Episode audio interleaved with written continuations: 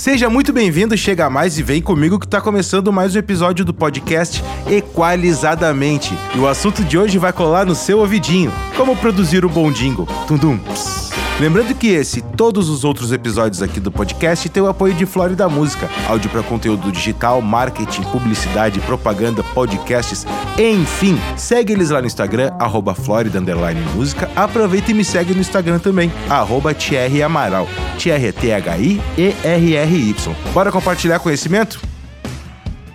Antes de começar, primeiro o que é um jingle? O jingle nada mais é do que a música da propaganda. Assim como o spot também tem a duração de múltiplos de 15 segundos. 15 segundos, 30 segundos, 45 segundos, em diante. O jingle dificilmente será para promover uma oferta, já que o prazo da oferta é curto, enquanto o prazo de veiculação do jingle é maior, pois geralmente um jingle promove uma marca, um conceito ou um produto. Para que, que serve o jingle? O jingle é uma forma mais criativa e cativante de memorização, já que, como é uma música da publicidade, utiliza versinhos, rimas e melodias bem simples. Beleza, por onde começamos um jingle? Primeiro, você deve ter o máximo de informações possíveis. Nessa parte aqui, cabe a você saber fazer as perguntas, tá? E não ao cliente ou agência trazer as respostas. Também é bem interessante você extrair algumas referências para ter um norte na hora da produção, saber para que caminho você tem que seguir. Após estar de posse dessas informações, é, se você tiver que compor a letra, é importante você não usar palavras de difícil dicção ou frases de difícil dicção, tipo cuidado para não apanhar de cavaquinho, que é bem difícil de falar, ou então palavras de cunho negativo, não, nunca, jamais. E para a parte mais importante do jingle, que é o refrão, tente não usar mais do que quatro versos, tá? Mais do que isso pode complicar, além do que para métrica musical fica um pouco mais complicado para musicalizar isso. Na hora de escrever a letra também, cuide para não passar do tempo do jingle. Uma dica é estruturalmente não ter mais do que três estrofes, contando com o refrão, ou seja, duas estrofes e o refrão. E também não te esquece de deixar aquela margenzinha no início e no final do jingle para ele começar bonito, ter uma introdução e terminar bonito, não terminar com aquela coisa cortada, abrupta.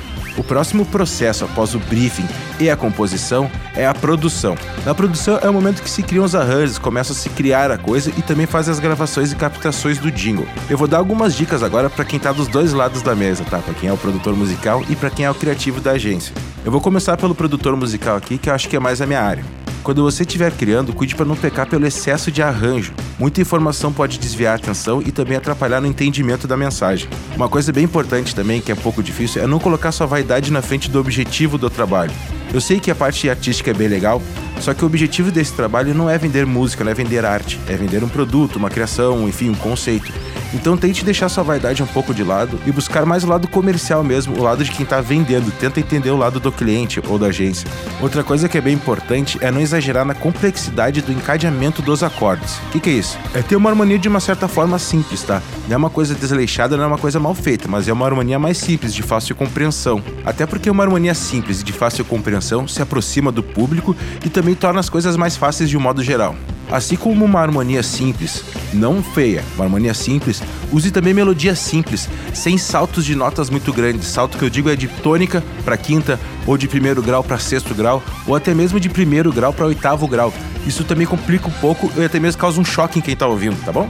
Na hora da criação dos arranjos também, cuide para não ter algum instrumento brigando com a melodia. Acontece muito isso com instrumentos de sopro e cordas, os metais, os trompete, sax, trombone. Às vezes ele está fazendo uma, uma linha melódica que se confunde com a linha melódica de quem está cantando. Então cuida para não chocarem essas duas coisas, tá? Tenta colocar ah, o sopro, esses arranjos, no intervalo entre uma estrofe e outra, ou em alguns lugares estratégicos.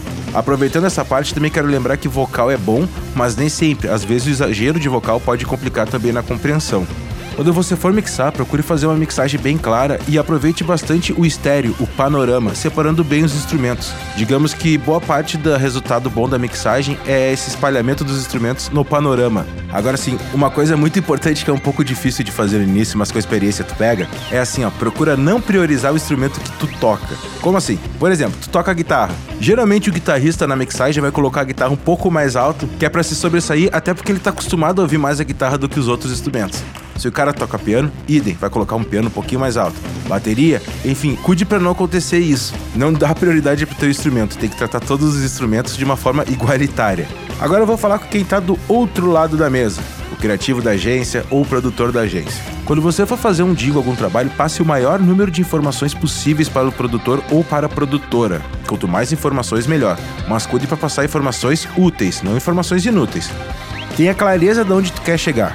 Tem aquela máxima, né? Se você não sabe de que chegar, qualquer caminho serve. Então, evite experimentações, uh, trocar muito de estilo musical, fazer coisas que não tem nada a ver com a, com a versão anterior, sabe? Tenha certeza de onde você quer chegar. Isso ajuda no processo do trabalho e facilita também a aprovação depois. Porque quando a gente não quer chegar, como diz, qualquer caminho serve. Então, se tu não tem certeza de onde tu quer chegar, nada vai estar tá bom. Ou então qualquer coisa vai servir, o mínimo vai te servir. E isso não é muito legal para quem tá pagando esse trabalho, né? Se tu ainda não consegue compor uma letra de música, delegue para produtora. Não tem problema, tá tudo certo não saber compor uma letra. Você é publicitário, talvez você seja músico, talvez você consiga, tá? Mas não tem problema. É, assim, delegue pra produtora. A produtora tem obrigação de compor uma letra legal. Só que assim, mesmo que você não queira delegar pra produtora, não se apegue a essa letra, pois provavelmente ela vai sofrer algumas alterações para caber dentro da métrica musical. Muita gente confunde poesia com música.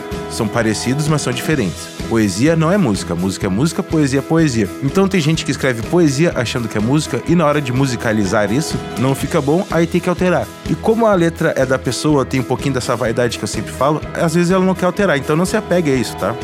Use e abuse das referências. Quanto mais referências dentro do mesmo sentido, dentro de uma mesma escolha, dentro do mesmo caminho, melhor. Tenha um ótimo relacionamento com a produtora.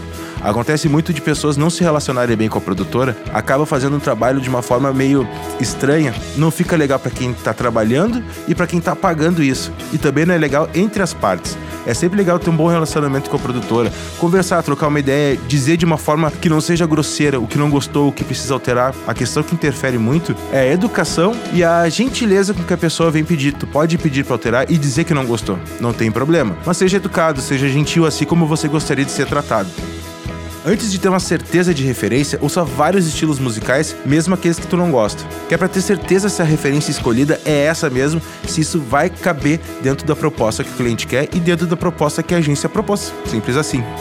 Outra coisa que eu poderia te indicar, mas aí vai, é muito pessoal, isso vai muito de ti, é estudar um pouquinho de música, o mínimo. Não que você vai produzir nem nada, é que vai facilitar um pouco na linguagem entre a agência e o produtor ou a produtora. Isso é bem legal porque agiliza o processo e acaba tendo um entendimento muito melhor.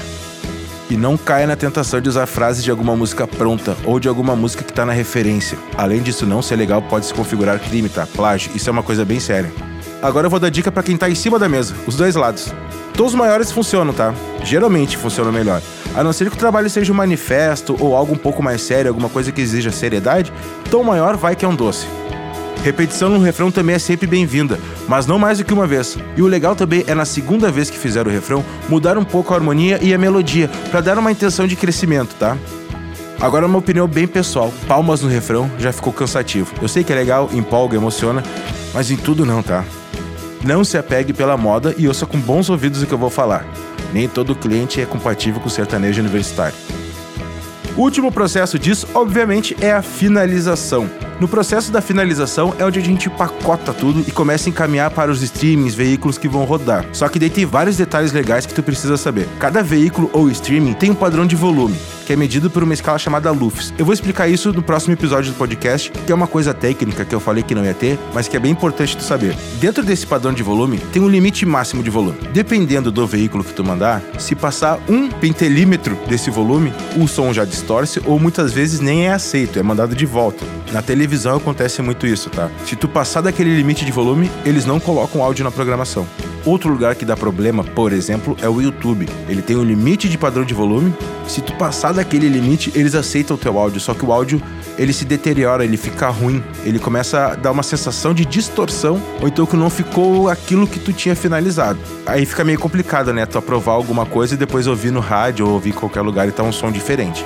Antes de dar ok de aprovação, não mostre para muitas pessoas, tá? De médico, louco, produtor musical e publicitário, todo mundo tem um pouco. Vai ser muito palpite, muita ideia, que se você anotar tudo, daqui a pouco virou um carnaval misturado com uma festa de São João com a festa do boi bandido, tá?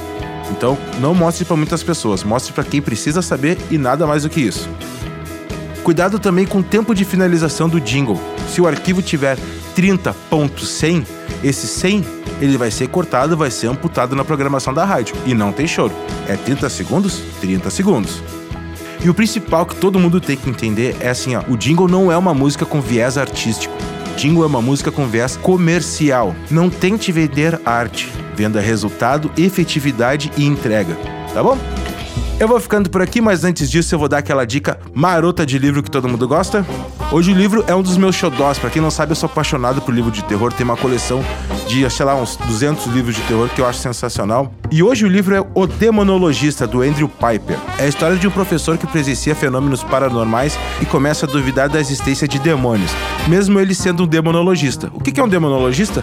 Pessoas que estudam demônios. Então tá, eu vou ficando por aqui, espero que eu tenha te ajudado e bora compartilhar conhecimento, pois conhecimento guardado não gera valor. Fui!